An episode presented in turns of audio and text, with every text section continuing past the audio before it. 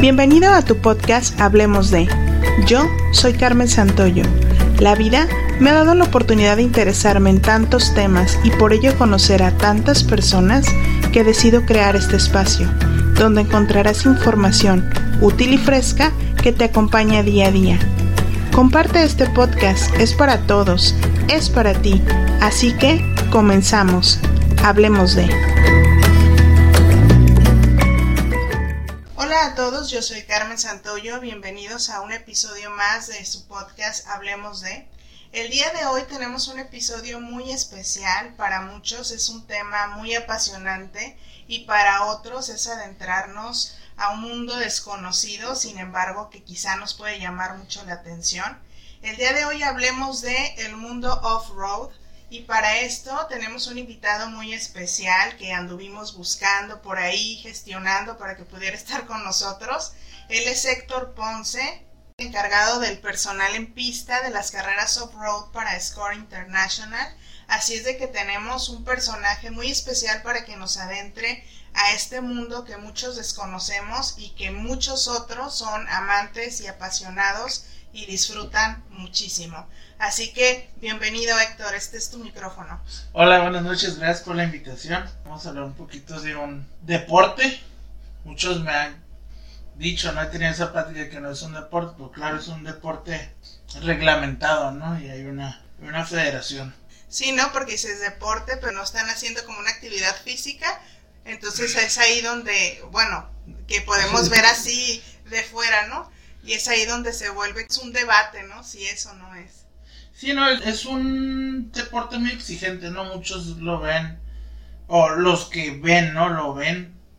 Es un deporte muy cansado, muy, muy extremo, mucho estrés, mucha adrenalina, ¿no? Como puedes ir manejando de día muy temprano, 4 o 5 de la mañana, puedes manejar todo lo que es de día. Eh, hay eventos, hay carreras en el, a nivel mundial de off-road que pues son de un día, dos días, son tantas millas, te toca correr de noche, te toca correr de día. Es muy común aquí en, en Baja California, con una baja mil, ahí sí te tienes que preparar, pues son mil millas las que tienes que recorrer. Eh, por ejemplo, más o menos para que se den una idea, la primer Baja Mil, por así decirlo, salió de, Tijuana. Y ellos llegaban a lo que era telégrafos para tomar sus tiempos. Llegaban a telégrafos, sellaban y seguían su camino hasta llegar a la ciudad de La Paz. Así lo estuvieron haciendo creo que alrededor cuatro años. Después entró lo que es Norra.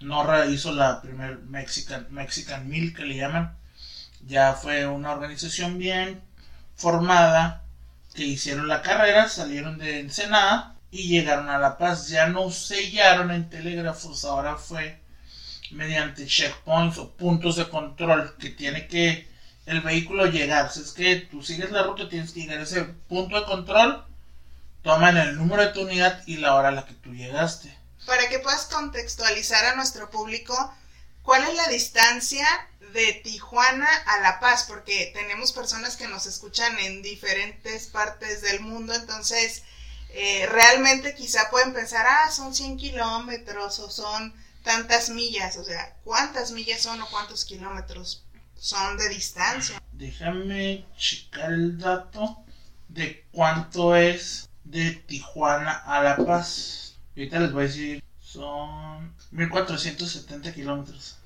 Sí, pues es bastante, ¿no? Son 1470 kilómetros. En ese tiempo no había carretera. o no sé qué tanto había de carretera, ¿no? En, e, o sea, es más o menos para que se den una idea. Bueno, entonces vamos a empezar primero que las personas, todo nuestro público pueda entender qué es una carrera off-road. Una carrera de off-road va a depender, ¿no? De que estés corriendo. Puedes correr un, un rally, como puede ser eh, Dakar. Dakar es un rally que hacen cada año, eh, pero es en, dunas, es zonas rocosas, ya va a ser dependiendo de los países que, que esté atravesando. Antes pasaba por Marruecos, eh, por Dakar, todo ese tipo, o lo que era el París Dakar, después un tiempo por terrorismo salió de esa zona y se estuvo Se organizó en Perú, Argentina, Uruguay, en toda esa zona, que es más o menos similar, ¿no? Por lo que es el tipo de, de zonas, que es arena, subir montañas, piedras, ¿no? Zona... Buscaban como el mismo suelo. Ajá, zonas áridas, ¿no? Por ejemplo, eh, venir a correr una de off-road en Baja California, vas a estar, no sé, puedes estar dos horas en costa, que vayas viendo la costa muy bonito todo, como vas a estar cinco horas metido en el desierto, ¿no? Y no vas a ver nada más que árboles, árboles, árboles. De repente vas a ver a una persona metida en el desierto y eso te da señal, ¿no? De que estás bien, de que vas bien en la carrera. Puede ser peligroso también.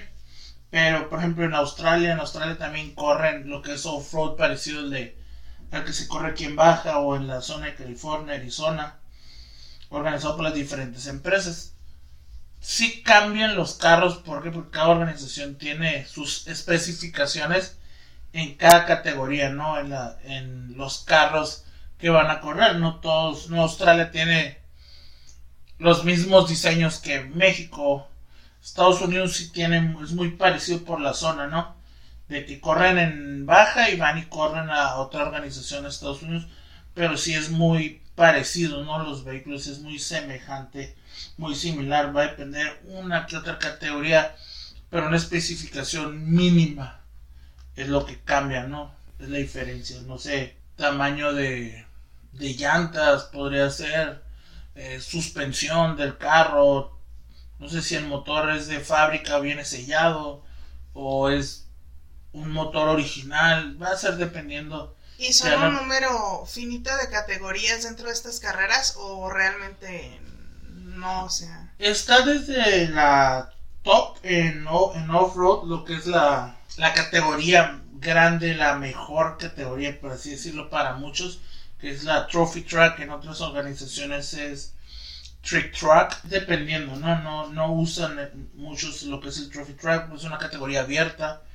Está lo que es una clase 1, es un, un carro que no lleva no lleva guardafangos y es abierto, ¿no? No hay, no hay límite en ese aspecto como un Trophy Track. Un Trophy Track no tiene límite. Si tú...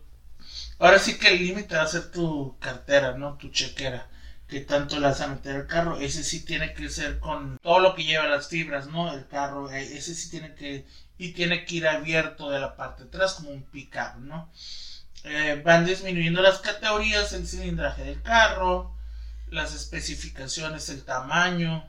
En esa categoría la más alta, este, tienes noción como desde cuánto puede la inversión que, que le ponen al carro hasta las cifras que quizá tú crees o estimas que pueden tener, porque entiendo que pues a lo mejor el dueño de no te va a decir tal cual cuánto invirtió, ¿no?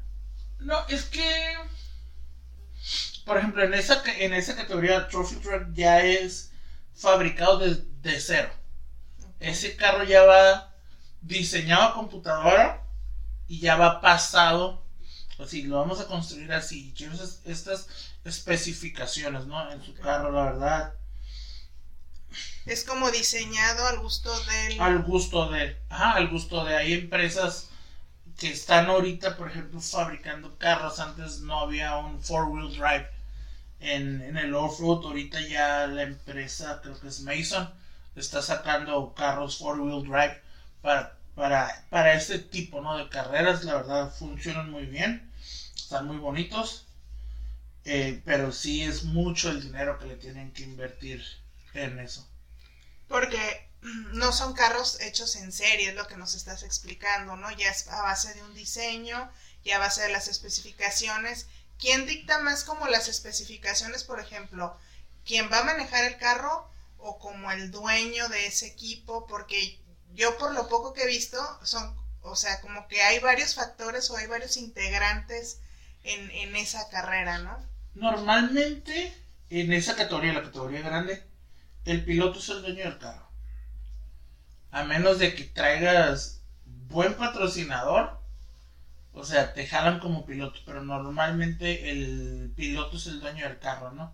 Pues semejante inversión, ¿no? sí, no, por ejemplo, hay, ah, tú ves, está ahorita uno de ellos, ¿no? Él fabrica motores para la Fuerza Aérea Estadounidense, son dueños de casinos en Estados Unidos, tienen empresas, o sea, tuvimos la fortuna, nomás para que se den una idea, vino a nacer a la tía eh, en Baja Mil, la primera vez que viene el príncipe de Qatar, él es corredor de Dakar, vino, corrió, la verdad él quedó encantado, eh, la verdad él hizo un super papel, nunca había corrido un trophy, nunca había corrido en baja, que yo sepa, eh, vino, compitió, terminaron en segundo lugar él y otro corredor de Dakar, que ya había, ya había venido él a competir a baja.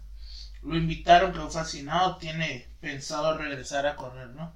Eh, le encantó la pista, nomás para que se den una idea de, de la categoría de gente que viene, ¿no? A retar el, desierto de, la Baja, ¿no? De Baja California. Ahorita nosotros estamos grabando en Ensenada y pues Héctor tiene gran experiencia, como él lo dice, en el terreno de la Baja. Y me gustaría mucho que nos que nos expresaras parte de lo que nos estás diciendo ahorita, o sea, los, esas personas que son súper expertas o que ya han corrido en otros terrenos, ¿cómo se quedan al correr aquí en la baja? ¿Qué, qué experiencia se llevan? Si realmente está a nivel de o es superior a... ¿Qué es lo que tú has conocido de esto? Por pláticas, comentarios, ¿no? O sea, nunca he tenido la fortuna de, de subirme a un carro a correr, ¿no? Me he subido en recorridos, eh, vamos a dar una vuelta, vamos a, a, ver la pista o algo. Es la única experiencia que he tenido, pero por ejemplo es, yo se los puedo decir, no es impresionante ir recorriendo y de repente es que me voy a parar aquí y no escuchar ningún ruido. Y volteas y de un lado ves el paisaje, ves la sierra, no sé, dependiendo de las fechas que sean, ¿no? si es noviembre, si hubo alguna lluvia o algo, pues vas a ver nevado, ¿no? Vas a ver muy verde, muy bonito todo, aves volando, ¿no? Ellos cuando vienen a correr, es lo que les encanta, todo eso, los paisajes, ¿no? Pero lo retador. Del terreno. El terreno, la zona. Como puedes ir un ratito en montañas a gusto, tranquilo, una zona técnica, vas a llegar a zonas donde vas a correr 5 minutos a 135 millas por hora. 6 minutos, 7 minutos, 8 minutos. O sea que vas a ir, va a haber zonas a las que vas a ir a 5 millas por hora porque el terreno te lo exige. Que es esta parte, ¿por qué se llaman off-road? Porque son fuera del camino. O sea, no es una carrera que van en la autopista o en la carretera, no. O sea, realmente, bueno, en partes, ¿no? Sí, hay partes donde sí tenemos que subir a carretera para hacer conexión a otro camino. Se dice off-road porque no es una pista pavimentada no es un camino transitado, ¿no? La mayoría son caminos vecinales, caminos, comunitarios entre, una, entre un ejido y otro, caminos que a lo mejor tienen años que no se han usado y están ahora sí que sin uso, ¿no? Y es lo, lo retador, ¿no? De la pista y lo que le gusta a los pilotos, o sea, de repente puedes ir en piedritas y el rato vas a ir en arena, ¿no? Sí, como tú dices, las velocidades, los paisajes. Yo, por ejemplo, les puedo compartir, yo soy de el centro de la República, el occidente de la República, y yo la primera vez que viajé en Ensenada, mm, o sea, fuera de la experiencia del off-road, por ejemplo, la, la, carretera de Tijuana Ensenada es imponente en, las en la vista, pues porque vas viendo el océano totalmente. Entonces, este, es, es si ellos se impactan, imagínate entrando, como tú dices, a la sierra, donde hay este desierto, donde estás viendo el mar, diferentes cosas, entonces es, es importante, ¿no? Sí, no, es muy importante eh, y muy bonito, ¿no? La, la verdad, la imagen que se llevan ellos de Ensenada es impresionante, la verdad, porque, o sea, ahora sí que conoces Ensenada por completo, ¿no? ¿Cómo se diseña o quién traza esos trayectos? La, es la organización, ¿no? Es el director de carrera, él es, él es el encargado del trazado de pista. Sabes que esta zona sí, esta zona no. Se habla con los ejidatarios, con la gente que es dueña de propiedades. No sé, es que voy a transitar, me das permiso, ¿no? Se llegan a un arreglo, acuerdos que se hacen ahí para poder transitar ciertos caminos, ciertas zonas, ¿no? Permitidas. Ahora sí que... Y ahí es donde se, ya se realiza el trazo de la pista, que vamos a esta zona, esta zona, se va viendo, ¿no? Se va modificando y se trata de que, de que cada carrera sea retadora, sea una aventura para los corredores. ¿Y esa misma pista sirve para todas las categorías o, cómo funciona esto? Hay una categoría dentro de la organización donde yo estoy, que es la Sportman. Ellos es una categoría más, más lenta. ellos sí, lo que es Sportman y la clase 11, ¿no? Se les hace un corte de camino. ellos, la parte más difícil se les, se les marca. es que de aquí a aquí tú no recorres, tú recorres de aquí a aquí, ¿no? le vamos a cortar, si es una vuelta de 400 metros a la pista, le vamos a cortar 100 metros, ¿no? Para que ellos den 300 y alcancen a llegar en su tiempo, en su tiempo oficial, ¿no? A la meta. Ok. Entonces, vamos entendiendo un poquito las categorías. Ahorita nos estabas hablando de la principal. ¿Cuál categoría sigue? De ahí sigue lo que son la Trophy Track Legend, también es igual. Lo único que en esa categoría deben de cumplir la edad, no tienen que tener, ya es una categoría Legend, creo que es arriba de, es arriba de creo que 55 años lo que tienen que tener para poder manejar, no pueden correr en una categoría más chica, ¿por qué? Porque no tienen las mismas habilidades de un piloto de 25, 26, 20 años, 19 años en esa categoría es una categoría grande, ¿no? Me parece bastante interesante esta categoría que nos estás hablando de la Trophy Truck Legends porque es como darle la oportunidad a esas personas que son amantes de este deporte y que quizá ya, como tú dices, no tienen la edad como los que están corriendo ahorita, este, vamos a decirle profesionalmente, sin embargo esa pasión existe y quieren seguir compitiendo, ¿no? Pero no los vas a poner con un niño, como tú dices, de 19 años o de veintitantos años, ¿no? En esa categoría, fíjate, es, es, es una categoría muy... Está agarrando auge, ¿no? Pero son la mayoría corredores que ya, que son leyendas. Por eso mismo, Trophy Truck Legend, ¿no? Son leyendas del off-road. Sí tienen las habilidades para competirle a un joven, pero les falta, ¿no? Les falta un poquito más. Y es donde prefieres es que corro, ¿no? Corro una categoría más abajo, un poquito de problemas, ¿no?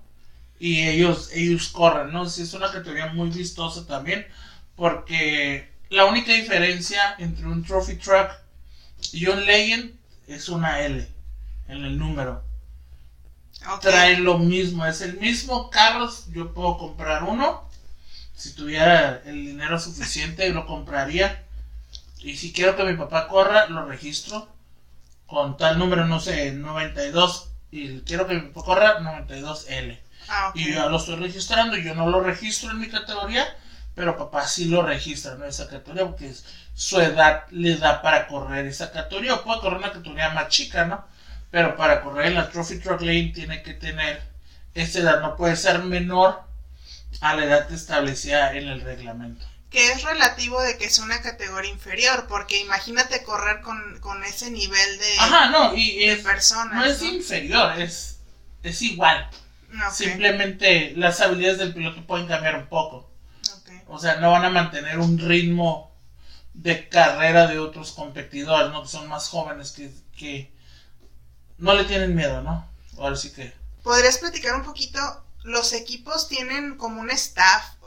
Yo aquí que vivo aquí de repente me llama mucho la atención que no es de que nada más es el carro que tú estás hablando y el, y el piloto. O sea, hay más gente. O sea, ¿qué tanta gente lleva un solo equipo en este tipo de categorías? En este tipo de categorías, ahora sí que es dependiendo, vuelvo a lo mismo, ¿no? El monedero. Mucha gente viene de voluntarios, vienen de como si hizo un road trip a Ensenada, las carreras, a ayudar, ¿no? A vivir la experiencia. A vivir la experiencia de ir a, a una San Felipe 250, venir a una Baja 500 de Ensenada, una Baja 1000, no sé, alguna otra carrera local en alguna otra parte de California, Baja California. Es bonito ir la experiencia, más o menos podrá traer 15 para una carrera normal, una carrera chica, 15, 20 personas, ¿no? Pueden ser, no sé, tres pickups, lo que le llaman chase, nosotros le llamamos así chase, porque van siguiendo el carro, ¿no? O los acomodas, ya va a depender de la logística que tú traigas en tu plan de trabajo para la carrera. Como equipo, ¿no? Como equipo, ajá, cada equipo hace su estrategia. Es que tengo cuatro carros, los voy a dividir en la pista, así, con tanta gente, ¿no? Voy a mandar. Entonces que aquí tengo que echar gasolina, porque si no, no llego al otro punto, ¿no? Ah, pues ese equipo lo mando con gasolina y llantas. Ok. Y de aquí a aquí tengo que ir a este punto, dentro de la pista, va a haber otro esperándome por si me pasa algo en ese trayecto, ¿no? Porque si hay zonas donde entras y tu equipo no tiene acceso. Ok. Amén. ¿Por qué? Porque es un solo camino. Y no se pueden cruzar ahí Y no, pickups. y no te puedes atravesar en la pista, no puedes ir en sentido contrario. O sea, porque va a pasar algún accidente. Ok, también este, me parece bastante interesante esto de los pickups y del equipo porque es tener esa conciencia de que, o sea, son carros que ocupan hacer como sus paradas y como vemos en la Fórmula 1, ¿no? Que les cambian las llantas y todo, también estos tienen este tipo de cambios, ¿no? Sí, eh, en Fórmula 1 son segundos, aquí son minutos, ¿no? Porque en Fórmula 1 quitan un tornillo. Aquí quitan 6, 7 birlos. Y un, un pit bueno, por ejemplo, cambio de cuatro llantas, por así decirlo. Que una llanta ya montada pesa más o menos como 100 libras. Se están tardando 3 minutos en hacer y y eso es rápido. Están cambiando cuatro llantas de 100 libras. Y están echando gasolina. Y están, no sé, refrescando al piloto para que él salga. Sus cuatro minutos son vitales dentro de la pista. ¿Por qué? Pues, Supongamos, tú vienes atrás de mí. Y yo ya cuatro minutos, pero salimos a un minuto de diferencia. Tú ya me vas ganando a mí. Por tres minutos enfrente. O sea, tiene que ser muy rápido ese, ese trabajo, ¿no? A lo mejor yo alcanzo a recuperar ese tiempo perdido. Aunque yo siga enfrente de ti, a lo mejor yo alcanzo a recuperar. A lo mejor no alcanzo a recuperar y tú me ganaste aunque llegues detrás de mí. ¿Cuánto tiempo, por ejemplo, en, en, lo que son las mil millas, en la baja mil, por así decirlo, cuánto tarda el recorrido? O sea, de que sale el equipo hasta que llega a la meta, ¿cuánto se llegan a tardar aproximadamente en tiempo? Más o menos 38 horas tienen para llegar. Que el más lento es haría 25, horas, 25 millas por hora. Si son 950 millas, te dan 38 horas de, ¿Y- de, y esas- de carrera. ¿Y esas 38 horas es el mismo piloto o ellos van alternando? ¿Cómo funciona esto? Porque 38 horas, o sea, no vas en una autopista, vas en No, va- terracería. Ajá, te va exigiendo el cuerpo, ¿no? Lo más golpeado es tu espalda. Tu espalda, tus riñones, tu zona lumbar, ¿no? Eh, la única categoría, vamos a otra categoría, es la Ironman en motos. Es la única categoría que no tiene cambio de pilotos. Ok. Tiene que ser el mismo piloto. Normalmente en esa categoría corren Navy SEALs, eh, gente extrema. Eh, aquí en Ensenada, Francisco Septién fue, fue campeón de Ironman, ganó la, a la Paz, la peninsular, como Ironman en, en la categoría esa. Me tocó una historia de un señor, nunca había corrido en su vida, vino a baja sin conocer, sin recorrer. Hacía dos semanas había comprado su moto, llantas originales.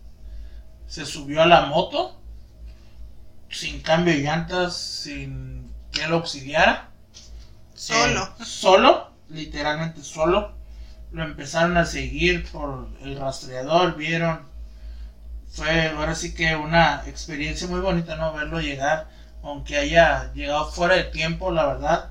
Pero en la, en la aventura, ¿no? La Él vivió la experiencia. Él vivió la experiencia, de hecho él ya falleció. Él ya, él ya falleció, de hecho si gustan ah, buscar la película Dust to the Glory 2, ahí sale. Hablan, hablan de lo que es una baja mil, sale el señor, que en paz descanse, también está la de Dust Glory. Son muy padres, ¿no? Si les gusta el off-road lo pueden ver de ahora sí que lo que es la carrera, ¿no? Cómo, cómo se vive la experiencia desde lo que son recorridos, ir a la revisión, ver, por ejemplo, muchos niños de la zona rural de Ensenada ya esperan las fechas. ¿Por qué? Porque muchos corredores van recorriendo, paran, les dan calcamonías, camisetas, gorras, no sé, agua, jugos, lo que traigan, ¿no? Los niños, para los niños es una experiencia muy grata, ¿no? Yo, yo como ensenadense, yo, a mí me gustan las carreras, a mí me apasiona. Yo trabajo en eso, me dedico a eso. Es muy, muy padre, ¿no? Todo ese ambiente. Quiero entender que en esta categoría sí pueden ir como alternando. Son familias completas las que corren. Quiere ser interesante, ¿no? A lo mejor se me ocurre, no tengo idea cómo se organizan, pero decir, este tramo que es como más fácil lo va a correr tal, eh, y el más complicado. Sí, no, eh, por ejemplo, ahí ya es dependiendo la, las habilidades del piloto. Por ejemplo, a mí se me dicen, ¿prefieres manejar de día o de noche? Yo prefiero manejar de día. Me, si me dicen de mañana o de tarde, no, a mediodía. Yo prefiero manejar de las 10 de la mañana a las 4 de la tarde, ¿no? Que ahora sí que por la luz, el calor, la adrenalina. Tengo amigos que han corrido y me dicen, no, yo prefiero manejar toda la noche a manejar todo el día. Sí, porque también entender el sol, el calor. Es el sol, el calor, la adrenalina, más espectadores, más tráfico, más movimiento, van todos los carros juntos. Nomás para que se den una idea, hay categorías que salen un minuto atrás de otro. Hay categorías que salen 30 segundos atrás de otro. O sea, en lo que yo voy llegando a la Ámbar, si salgo de la calle primera aquí en Ensenada, el arroyo, ya viene atrás de mí el otro carro. ¿De qué depende cómo salen, el orden de cómo salen? Se hace una clasificación, una calificación de por tiempos, un trail time lo hacen para ver quién, el acomodo, ¿no? En la categoría grande. Las otras categorías creo que es como terminaron la carrera anterior o por sorteo, ya va a depender de la organización. Hay organizaciones que lo hacen por sorteo, por tómbola, o sea, el número 20, posición de arranque el 15, ¿no? Va a salir. Entonces ya, es dependiendo de la organización y cómo tengas tu formato de para posicionarlos a la hora de arranque. Ok, después de esta categoría Trophy Truck, ¿cuál sería la siguiente? Está Trophy Truck, Trophy Truck Legend, está Trophy Truck Spec y clase 1. Trophy Truck Spec, ahí sí es motor sellado, ahí es un motor sellado de fábrica. Así viene, ¿no? creo que es con chasis, es una categoría relativamente no es como un Trophy Truck, nomás que sí, sí, sí, sí trae limitaciones. De hecho, vino Jason Button, campeón de Fórmula 1, vino a correr baja mil.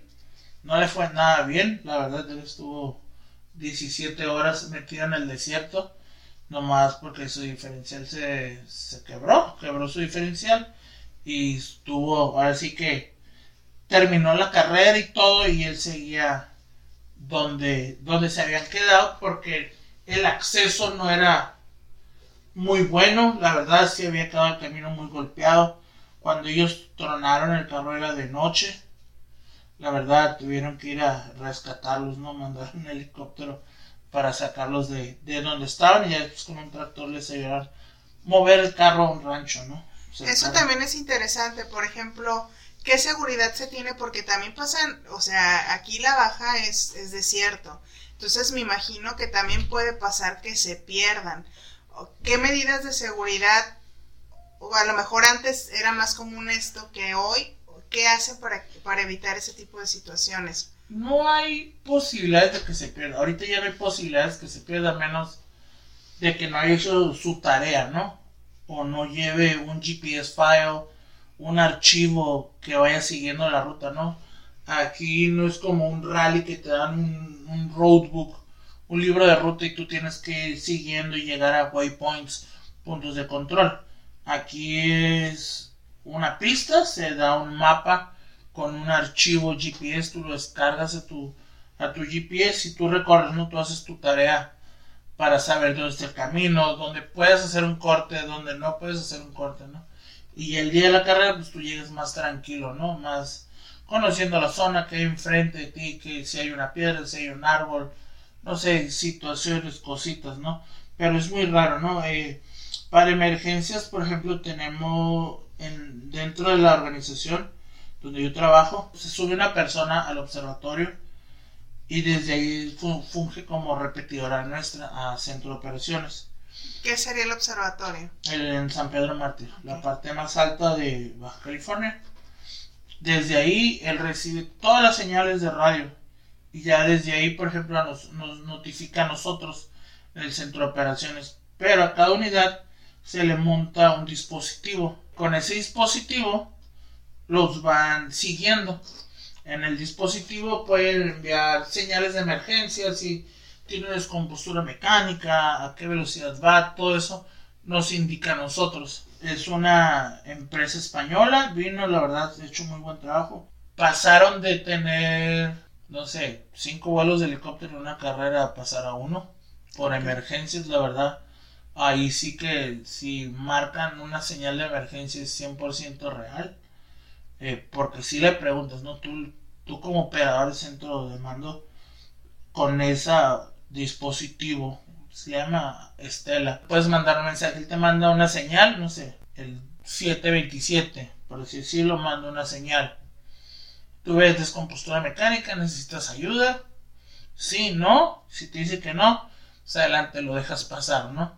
Pero si él te manda una emergencia, una señal de emergencia, le preguntas todo bien, si él te contesta no, necesitas asistencia médica, si él te pone sí, vida o muerte, si dependiendo cómo te vaya contestando, ya es como se canaliza a Cruz Roja y desde ahí, si se necesita hacer un vuelo en helicóptero, se realiza, ¿no? Para cubrir la emergencia, se despliegan unidades de Cruz Roja en zonas de alto riesgo en la pista, donde vaya a haber mucha aglomeración de espectadores, que la escena sea muy lejana, que esté muy dañada, se despliega personal de, la empresa a la pista, lo que son cruces de caminos, subidas de carretera y eso, checkpoints para tener un control y evitar todo ese tipo de accidentes. Gracias a Dios ahorita tenemos cuatro años sin ninguna catástrofe a mayores. Hemos tenido códigos rojos, sí, pero no de, no debido a muerte, ¿no? En ese aspectos hemos trabajado mucho para mejorar eso, ¿no? Que no seamos el patito negro en ese aspecto, ¿no? De que digan, ah, es que siempre hay muerte, siempre no. Por eso trabajamos en la logística y en eso, ¿no? Cómo se va a desplegar el personal. Que imagino que también es una correlación, pues también depende mucho de, de cómo el equipo esté haciendo su función, también el espectador, o sea, depende de muchas cosas. Ustedes tienen como el respaldo, ¿no? Les dan la seguridad, sin embargo hay más factores. Nosotros les ofrecemos toda la seguridad que podemos, ¿no? Para que ellos estén a gustos y, y cómodos a la hora de la carrera, ¿no? Sí va a depender de muchos factores, va a depender del clima. Conforme van avanzando las categorías en el arranque, pues la pista va quedando mala porque pasan los carros grandes y van pasando y van pasando a lo mejor tú eres el último a arrancar y ya arrancaron 200 enfrente de ti. Si tú recorriste ese pedazo y dices, aquí hay cuatro piedras, a lo mejor cuando tú llegues ya va a haber 20 más. Exacto. Y si había un arbolito y a lo mejor ese arbolito ya no está, ya se lo llevó un carro o algo, o no sé, pues infinidad de cosas, ¿no? A lo mejor tú recorriste de día y sí, tú calculaste tus tiempos de que voy a llegar a tal hora, tengo que llegar, no sé, al área de San Felipe. Pues a lo mejor te ponchaste, te quebraste un amortiguador, algo, una tuerca de 30 pesos, te va a hacer perder 5 horas. Porque muchas veces tú cargas en tu equipo herramienta y muchas veces no traes un tornillo de 30 pesos. Traes todo menos el tornillo. Ajá, traes todo menos el tornillo. Le pasó a a PJ en el tornillo de 3 dólares. Lo detuvo. O sea, detuvo un, un carro de medio millón de dólares. Por un tornillito de 3 dólares. O sea, es. Es baja, no es el desafío de baja. Sí, pues de ahí la pasión ¿no? que tienen estos equipos por, por traer todo y todos esos pickups que lo siguen. Es el, es el reto. Es el, yo pude, yo lo hice, ¿no? sobrevivir a la aventura. Sobreviví a la aventura. Y la verdad sí, ¿no? La verdad sí es sobrevivir a baja, no a la aventura, a baja. Y ellos, por ejemplo, los que, los que participan, eh, pagan una inscripción, pero también tienen un, premio por, por lugares o cómo funciona esto, por ejemplo, en ellos, la baja. Ellos pagan su inscripción. Eh, si hay premios, premios por patrocin los patrocinadores dan premios, no desconozco los, pre los premios que den y todo. Sé que los hay, pues los ves, ¿no? En la contingencia, los ves con sus patrocinadores, no sé si tengan bonos dependiendo de la carrera, el desempeño que hagan, la verdad desconozco eso. Eh, dentro de Score hay premios, eh, trofeos, medallas, todo ese tipo de cosas. Ok, entonces ahorita estuvimos hablando de las categorías como más importantes, pero también dentro de este tipo de carreras hay categorías más pequeñas, ¿no? Mira, hay categorías más chicas, hay una categoría, me encanta esa categoría, es la clase 11, la última, son los últimos en arrancar ¿Por qué se le llama 11? La verdad desconozco por qué el número 11 en esa categoría, pero es, ahora sí que dense la idea, es un viro. Son ocho ciertas especificaciones de seguridad que te pide la organización. Si tú cumples con eso, si tú tienes un bocho clase 11, que como se dice, en baja, lo entubas, cumples requisitos de seguridad, lo inscribes. No en una organización grande, no, no, no, pero puedes correr una, una carrera local, ¿no? 100 millas, 200 millas, una carrera, no sé, 80 millas, ¿no? Para ir a divertirte con tus amigos de fin de semana. Es que vamos a correr, adelante vamos, ¿no? O a lo mejor tienes un pickup ranger y, y también lo preparas, es una categoría, la clase 7, puede ser un 7 stock, 7 ya va a ser dependiendo tu monedero. La 11 es un, es, la última, es un Volkswagen. es un Volkswagen, es un bocho. Así, es un bocho, rines originales, no tiene lo que es hidráulico. Así, cambian las llantas un poco. Lo entuban como, lo entuban como se pide los, los especificaciones de seguridad, todo lo que debe llevar, ¿no? El carro de carreras. Y ahí se podría decir que puede correr un aficionado, o sea, como te, te puedes organizar a lo mejor entre tus amigos. Ajá, te organizas entre tus amigos, ¿no? Muchos así empezaron, ¿no? Sabes que quiero correr. Y, por ejemplo, me tocó en una entrevista un, un muchacho, una vez corrió nomás en, en la clase 11, fue la última vez que corrió en clase 11 porque no aguantó la espalda, ¿no? Sí. imagínense ir en un carro de medio millón de dólares que es hecho desde cero para ti a correr en un bocho con tus limitaciones de que no puede ir a, más velocidad, creo que no pasa de 55 millas por hora. Y en terracería, imagínate. En carretera. Todos suben la carretera. Ah, okay. Hay tramos donde subes a carretera, te piden un límite de velocidad. Tú vas, tú subes a carretera y la misma, el mismo dispositivo te da un límite de velocidad. Ah, Tienes que ir a tal límite. Si tú pasas ese límite de velocidad, la, el dispositivo va a marcar qué tanto tiempo fuiste a qué velocidad y es castigo. Ah, ok. Pues está bastante interesante, o sea, conocer cómo, cómo se puede empezar a correr en esto, conocer este mundo quizás sí con los amigos o con la familia y preparar un carro que no deja de ser una inversión, sin embargo, no, no, no, no se compara, ¿no? Con, con uno de medio millón de dólares y vas a tener hasta para tener un helicóptero, ¿no?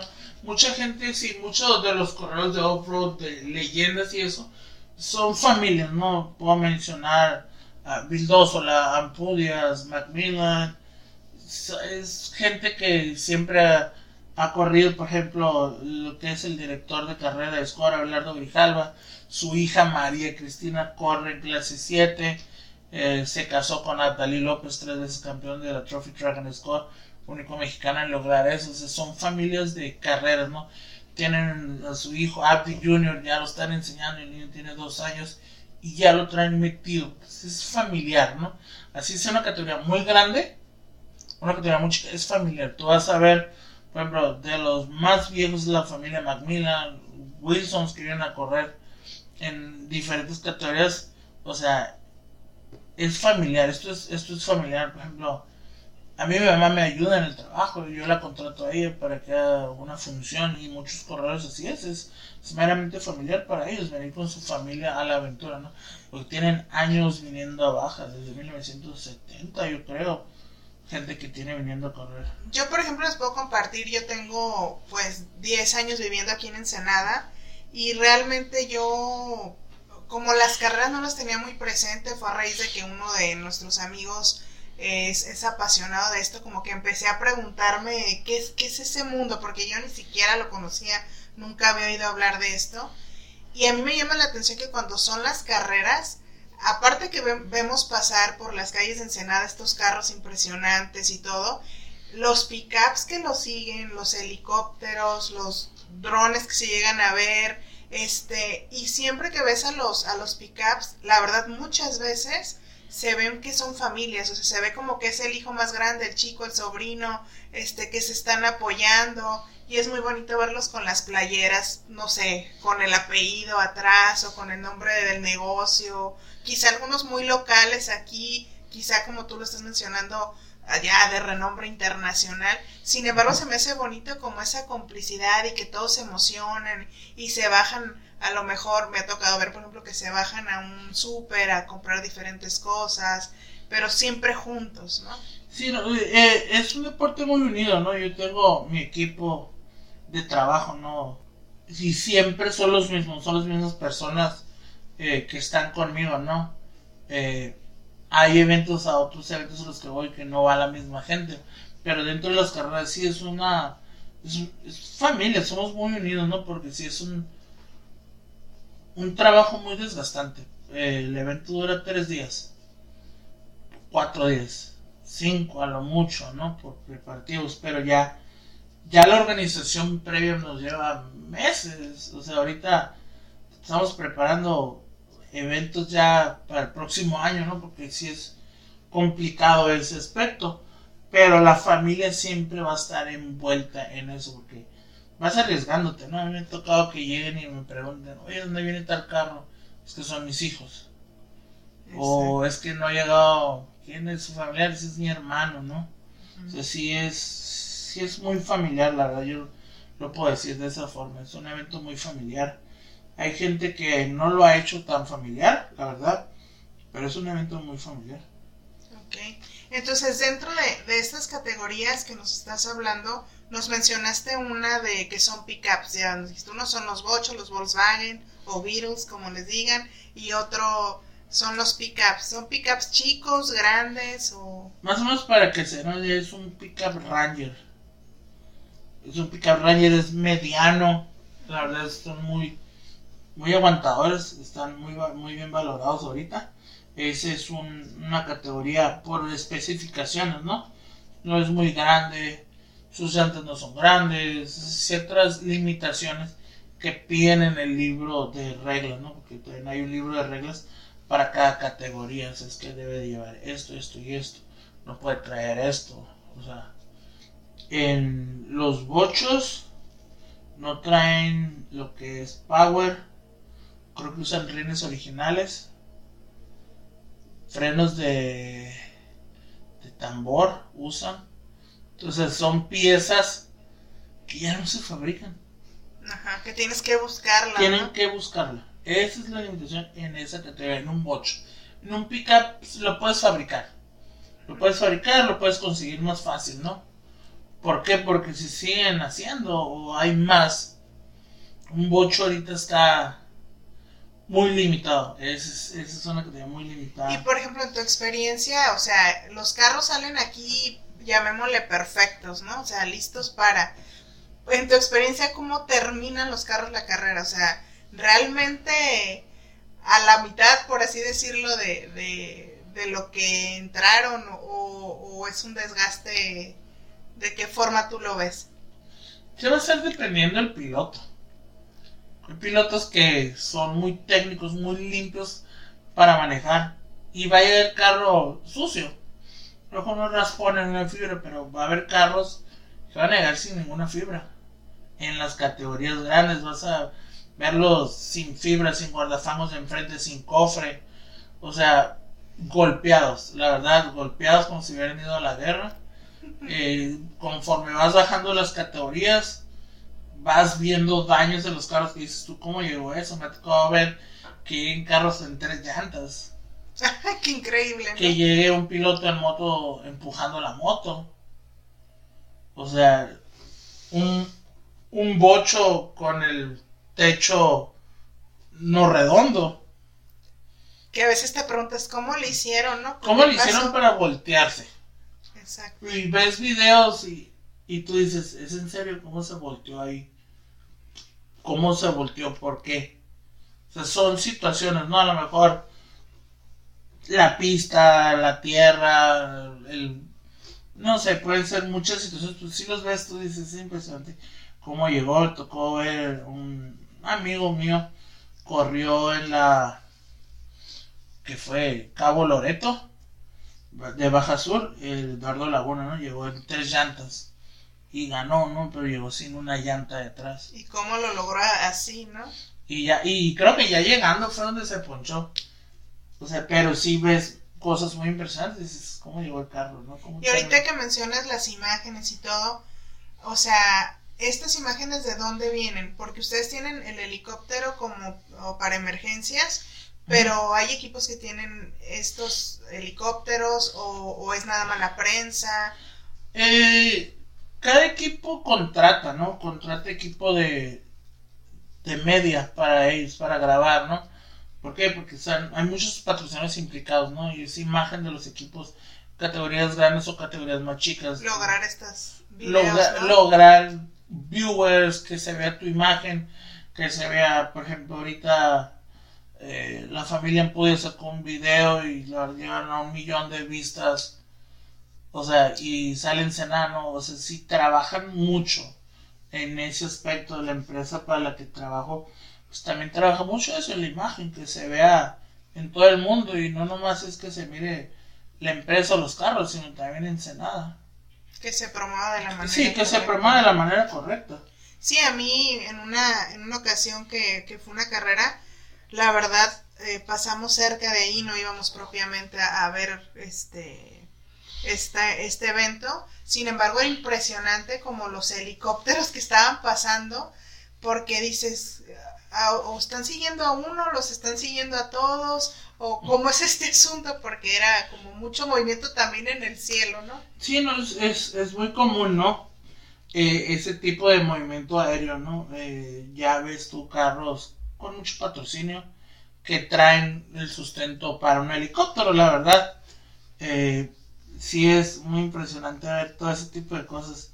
Yo creo que era lo que más me llamaba mi atención, los helicópteros. Yo sabía, empezó a ver helicópteros y yo sabía que iban a arrancar cuando era niño. Vamos de la edad de tu hijo. Me llevaba mi papá aquí abajo a la Esmeralda cuando pasaban por ahí. O sea, y ya sabe uno, ¿no? Los helicópteros, ahí viene uno. Lo ven, que están en la pista, están en el desierto, escuchan el helicóptero la gente y saben que viene un carro, saben que viene una moto, ¿no? Con, con patrocinador, bueno, una moto de fábrica, no sé, voy a mencionar una KTM, una Honda. que- Con un buen piloto. con un buen piloto, traen patrocinios, traen helicópteros. o sea, sí es muy impresionante estar en el desierto, tres personas en medio de la nada y, uh, y dices a ver a qué nos pasa la primera moto y escuchas el helicóptero. Dices, ahí viene. Ahí viene la primera moto. Tú escuchando, viene el helicóptero, la primera moto, ya no van a dejar de pasar carros en todo el día. Ya no vas a poder salir de donde estás. A menos de que hayas entrado por un lugar donde no sea pista.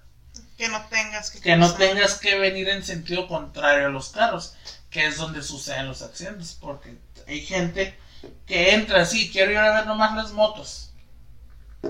Sí, pero atrás de las motos vienen 180 carros, Que hay que tener cuidado. que hay que tener cuidado, que no van a una velocidad despacito. Y también qué tanta visibilidad tienen ellos a la hora de correr, ¿no? Porque es el desierto, o sea, se levanta la tierra, todo. Es el por- es- es- son muchos factores. La luz del día, qué vegetación haya, si hay viento, si no hay viento, si es dependiendo de la zona, si es una zona de piedras, si es una zona de suelo duro, si es una zona de talcos o fesh fesh que le llaman, es puro polvo, ¿no? Muy finito. ¿no? muy finito, o sea, ya va a ser dependiendo, ¿no? Es donde pasan los accidentes porque desconocen la zona, se van a la aventura, que vamos, eh, mezclan alcohol, velocidad y es donde ocurren los accidentes.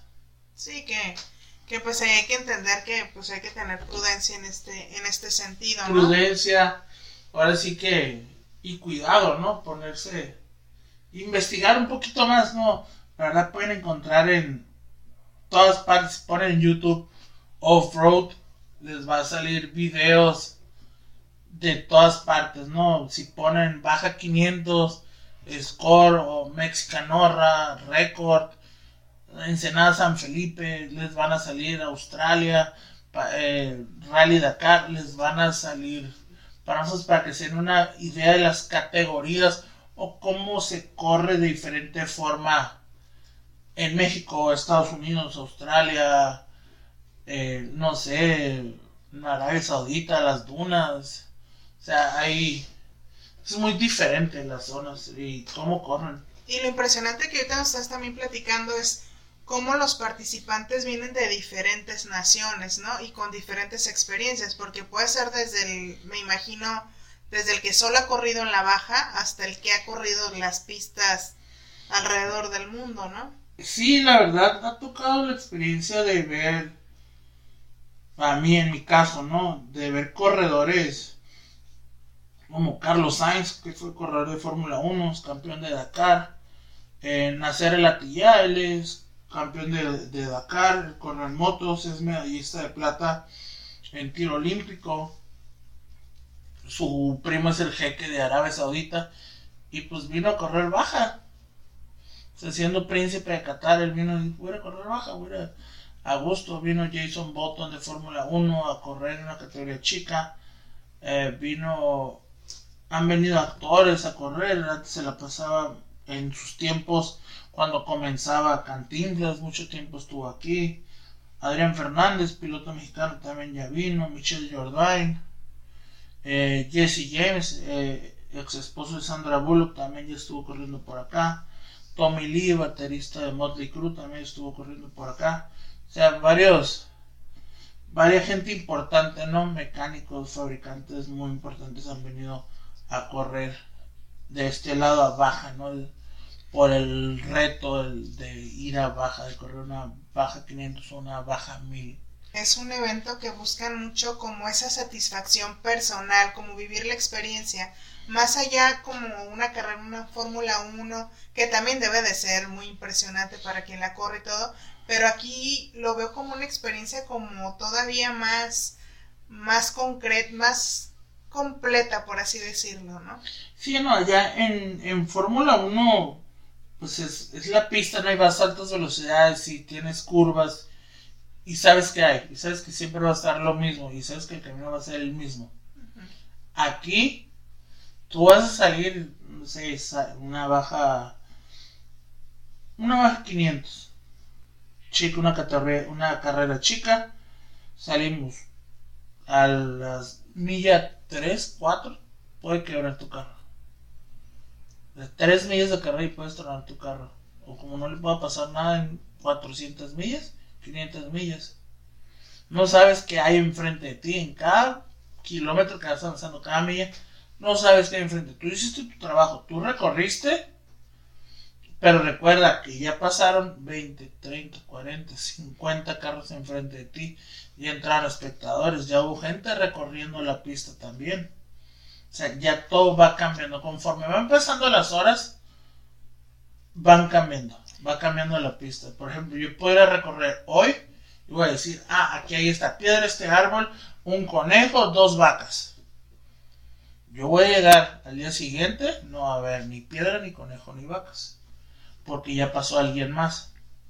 Sí, va dejando huella, ¿no? sí, para cada quien va haciendo su trayecto, va marcando su camino, ¿no? Entonces a la hora que, que arrancan las carreras, este, por así decirlo, ¿cómo es en, en este caso particular, en Ensenada, cómo va siendo ese orden? Eh, se nos entrega una lista conforme arranque y de cómo va a arrancar cada carro. Las motos son las primeras en arrancar. Se les da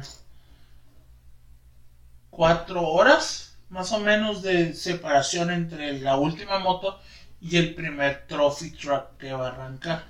¿Y en las motos hay categorías o es Las motos también está por categorías. Está, no me la sé muy bien, es la Pro, Pro de 30, Ironman, hay cuatrimotos, También esas van por categorías. La, la Ironman es la que te refieres que Ah, es un el solo mismo- piloto. Un solo piloto. Ah, un solo piloto. Yo puedo correr en otra categoría. Ironman también.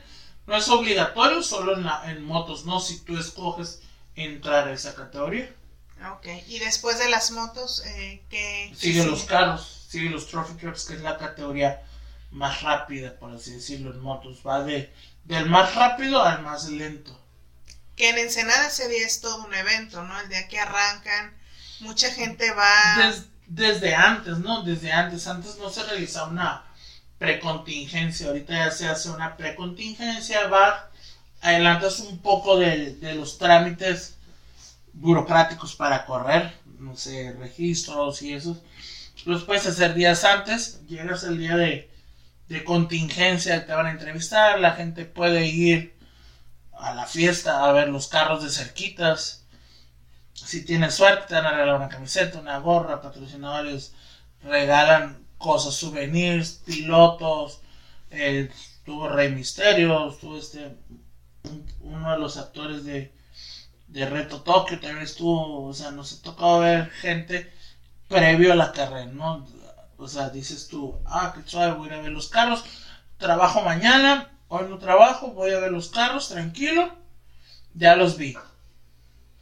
Ya, si eres súper aventurero de que si es que quiero vivir la experiencia, o sea, es que pues, tengo un carro 4x4, un carro bueno, que no voy arriesgando vidas, no voy arriesgando a nada, es que cuando nos preparamos me voy. Hay gente que vaya a campo un día antes para verlos pasar. para verlos pasar temprano, agarrar un buen lugar. Que debe ser toda una experiencia esto porque debe ser impresionante eh, el arranque, ¿no? Este, pero pues también verlos en el camino es, es otra experiencia, ¿no? En el, el arranque sí es impresionante. A mí, por ejemplo, me toca verlo desde adentro, ¿no? Desde un centro de operaciones en el estar en el radio, ¿no? De que te dicen cinco minutos para que arranque el primer carro, ¿no? Y tú ya estás comunicándote con toda la gente de la pista. O sea, yo estoy hablando con toda mi gente, yo estoy informando al que está en el observatorio San Pedro Mártir, en el, ahora sí que en la cabina de, de radiocomunicación de nosotros. Y estamos, ¿no? Cuando te dicen 10 segundos, ya estás oyendo el carro. O sea, desde que falta un minuto ya estás oyendo que está acelerando. Pam, pam, pam, le están. Te empiezas a oír el 5 y ya tu estómago empieza a generar más adrenalina. Claro, Ay, en cuanto oyes arrancas, ya no hay vuelta atrás. Arrancando el primer trophy, empieza. ya no hay vuelta atrás. Son 38 horas y es una baja mil. Son 38 horas que vas a estar con adrenalina a tope.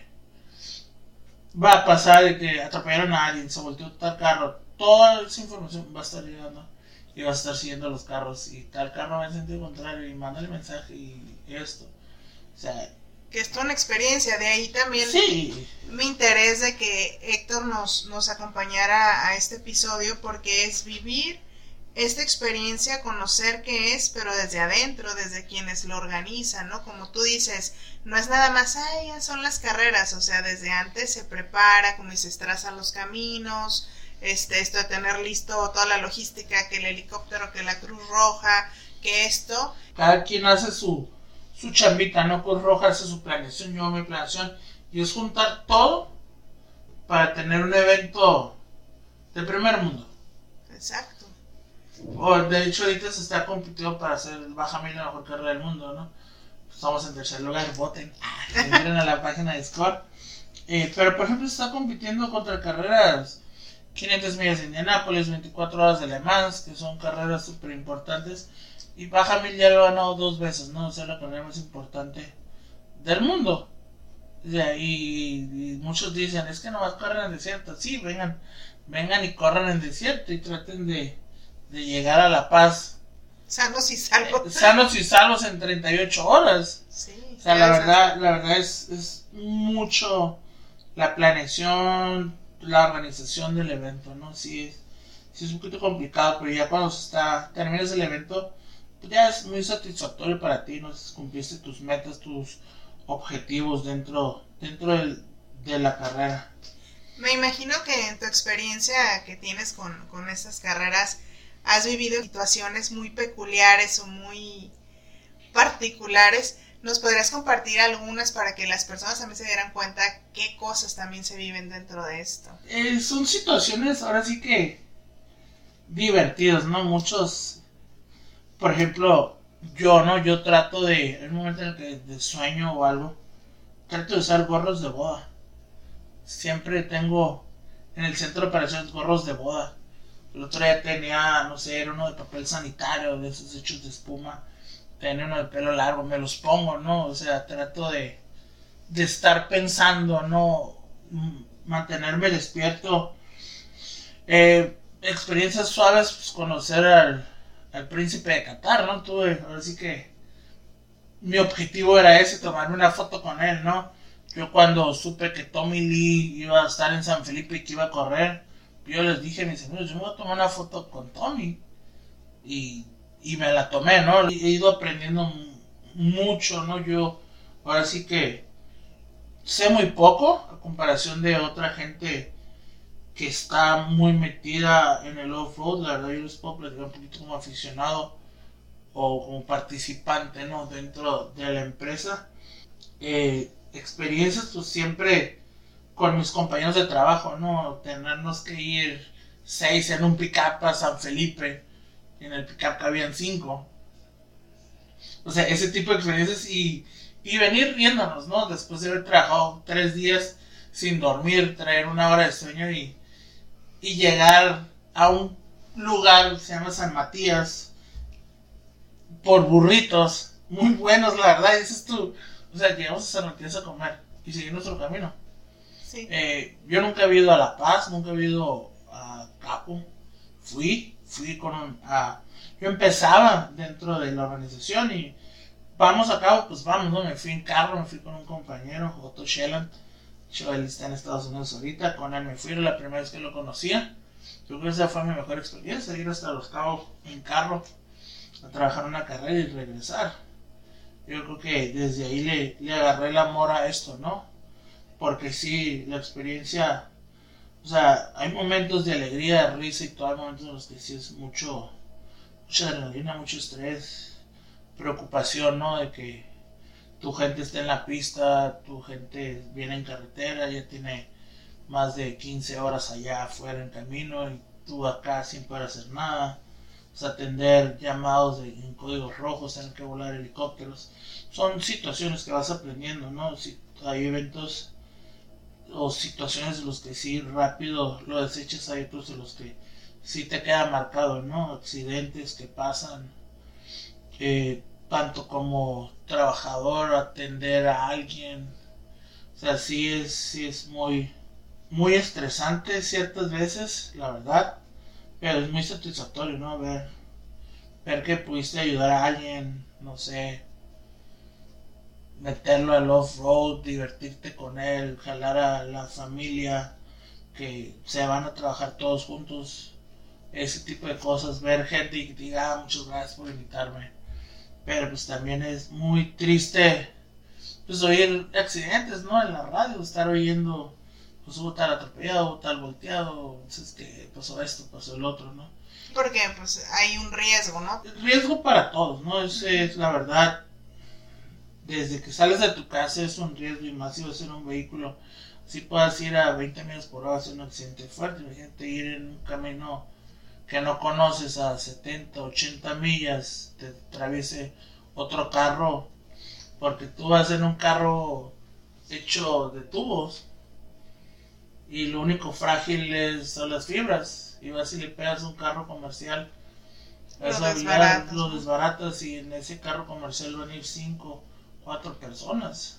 Sí, que hay que, hay que tomar conciencia, ¿no? Sí. Y también me imagino que muchas personas que te conocen y que quieren o se emocionan o les gusta este, este ambiente, me imagino que se te acercan y lo quieren vivir o que los acerques a qué experiencias has tenido cuando invitas a tus amigos a que a que te apoyen quizá o a que a que vivan esto, o sea, de hecho mi equipo de trabajo es el mismo desde hace cuatro años cuatro años yo tengo dos equipos de trabajo, uno está en Pisa, uno está conmigo aquí en Ensenada, siempre son los mismos. Ellos saben que una cosa es el trabajo y otra es la amistad.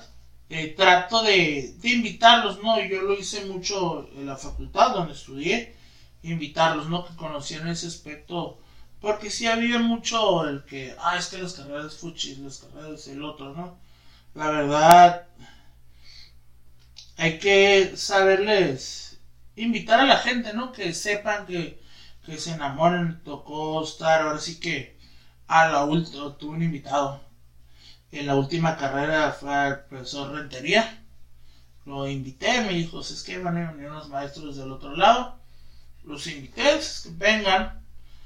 En esa carrera se había aplazado un día más por situaciones del clima. Se atrasó un día, movimos todo y tocó ya el maestro. Se quedaron muy impresionados los maestros del otro lado de cómo, cómo organizamos, quiénes corren, cómo corren. O sí fue como que esa experiencia de que no conoces y vienes y, te explica un poquito y te quedas, ay, o sea, vas a recorrer 900 millas en moto. te vas a subir una moto y le vas a dar y tienes tanto tiempo para llegar. Pero el de enfrente de ti también quiere ganar.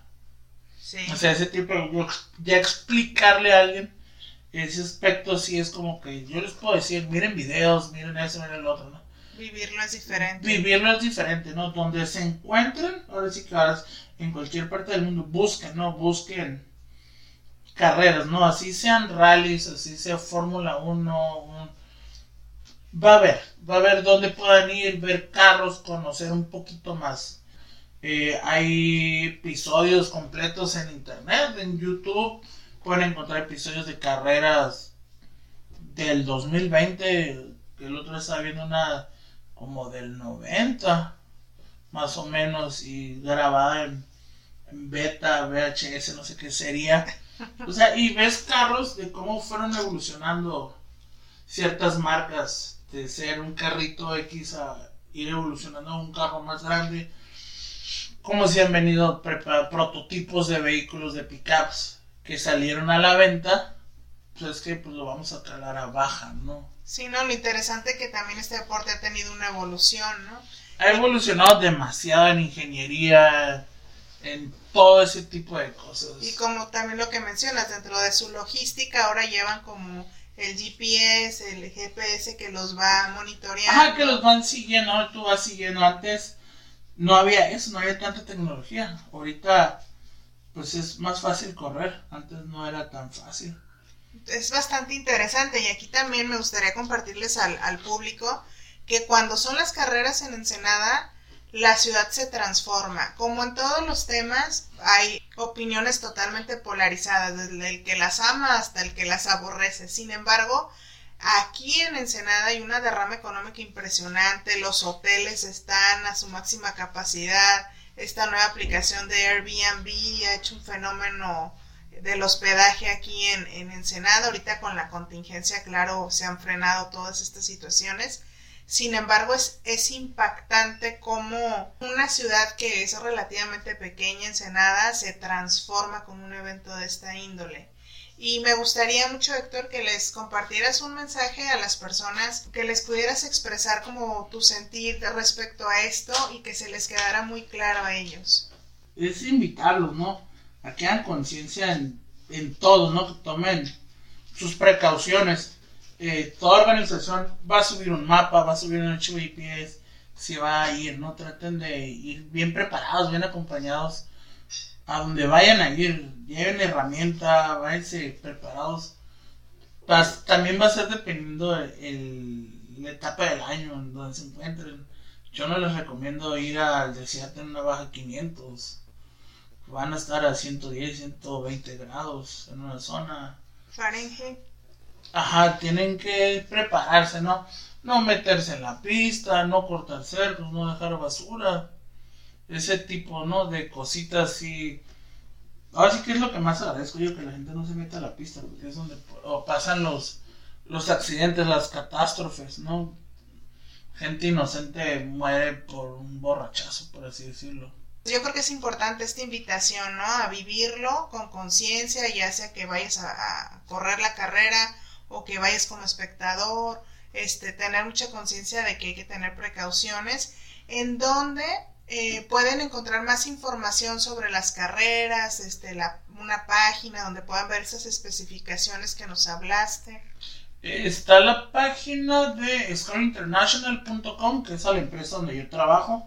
Ahí viene el libro de reglas, hay links para ver videos. Cuando es el evento se sube un link público y ellos pueden ir siguiendo los carros, hay transmisión en vivo. Durante el evento se hace la transmisión en vivo de la revisión mecánica, que es la fiesta principal donde ven los carros, entrevistas, quiénes van a correr, de dónde vienen, quiénes están acompañando, todo ese tipo de cositas. Están otras empresas que también hacen transmisiones en vivo de sus carreras, suben eventos viejos. Yo acabo de ver la Baja Mil del 2015, no había tenido el tiempo de sentarme a ver, disfrutar la carrera yo, ¿no? Siempre es de que estoy en la carrera, pero estoy trabajando, ¿no? La tras bambalinas. Tras bambalinas, no la disfruto. El sentarme, ver tal carro, ah, mira qué suave pasó esto, ¿no? Sé que pasaron ciertas cosas, pero no lo veo como espectador, lo veo más con la adrenalina y la presión del trabajo. Y que salga bien el evento, ¿no? Sí, que es lo, es lo principal, ¿no? Que salga bien, tener un saldo blanco. Y también dentro de esta página pueden encontrar como las fechas y, categorías y todo esto. Se sube, eh, la página se suben fechas, se sube el schedule de cada evento, el mapa, puntos de cómo va el campeonato, quiénes están inscritos ahorita para la carrera próxima cómo, cómo va o cuándo se van a abrir registros, información. Hay también un journal que se sube, siente información, van subiendo información de pilotos destacados, patrocinadores que entran, Salón de la Fama, también está la página del Salón de la Fama ahí para que busquen un poquito de información quiénes han sido los mejores corredores, qué categorías, eh, tanto en México, en Estados Unidos, que le llaman. Nos mencionaste también unas películas, ¿no? o qué tipo de películas puede recomendar sobre este tema o donde se ve plasmado como todo toda esta hay varias empresas que graban videos de las carreras no pero estas estas dos películas a mí me a mí me gustan mucho no porque habla ahora sí que hablas muy bien de cómo es no ahí con eso pueden ver lo que es una carrera de off road es Dust to the Glory la 1 y la 2 las pueden así que encontrarlas en alguna plataforma. Yo las tengo en, DVD, las dos. Ahora sí que soy fanática de ellas. Pero las pueden ver y pueden ver muy bien lo que es una baja mil en Senada La Paz, en la 1. La verdad está muy padre. Ahí sí vas a ver de verdad, ¿no? Lo que es una categoría Ironman. Ahí le explica muy bien. Y en la otra, en la 2, pues vas a ver lo que es correr una clase 11, un bochito también lo, va, también lo vas a ver ahí. Ajá, en Dusty Glory 2. Ok, Héctor, si te quieren seguir en redes sociales, ¿no lo puedes compartir?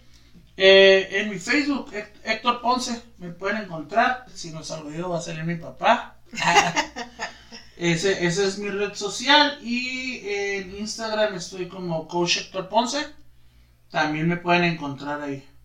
Pues, pues ha sido un placer, Héctor, tenerte aquí y me da mucho gusto que hayas accedido a esta, a esta plática, esta charla, mostrarle a las personas lo que es el mundo del off-road y yo creo que vamos a tener más participaciones más adelante. Hay muchos temas que Héctor nos puede compartir porque no es lo único que hace en su vida. Las carreras off-road tienen muchas otras cosas que ya verán más adelante las sorpresas. Un placer, Héctor. No, muchas gracias por la invitación.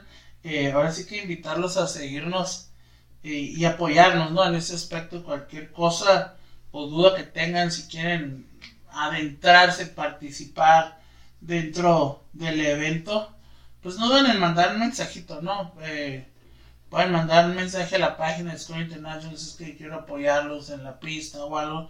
Ya se comunican conmigo o me buscan en Facebook, es como Héctor Héctor.ponce me puede encontrar más, más fácil, ¿no? Pues fue un placer estar en, en este episodio. Este fue nuestro episodio número 11, El Mundo Off-Road. Yo soy Carmen Santoyo, un placer haber estado con ustedes. Hasta la próxima. Este es un episodio más de Hablemos de. Interesante, ¿no? Síguenos en redes sociales y suscríbete a la plataforma donde prefieres escucharnos. Recuerda, Hablemos de con Carmen Santoyo. Hasta la próxima.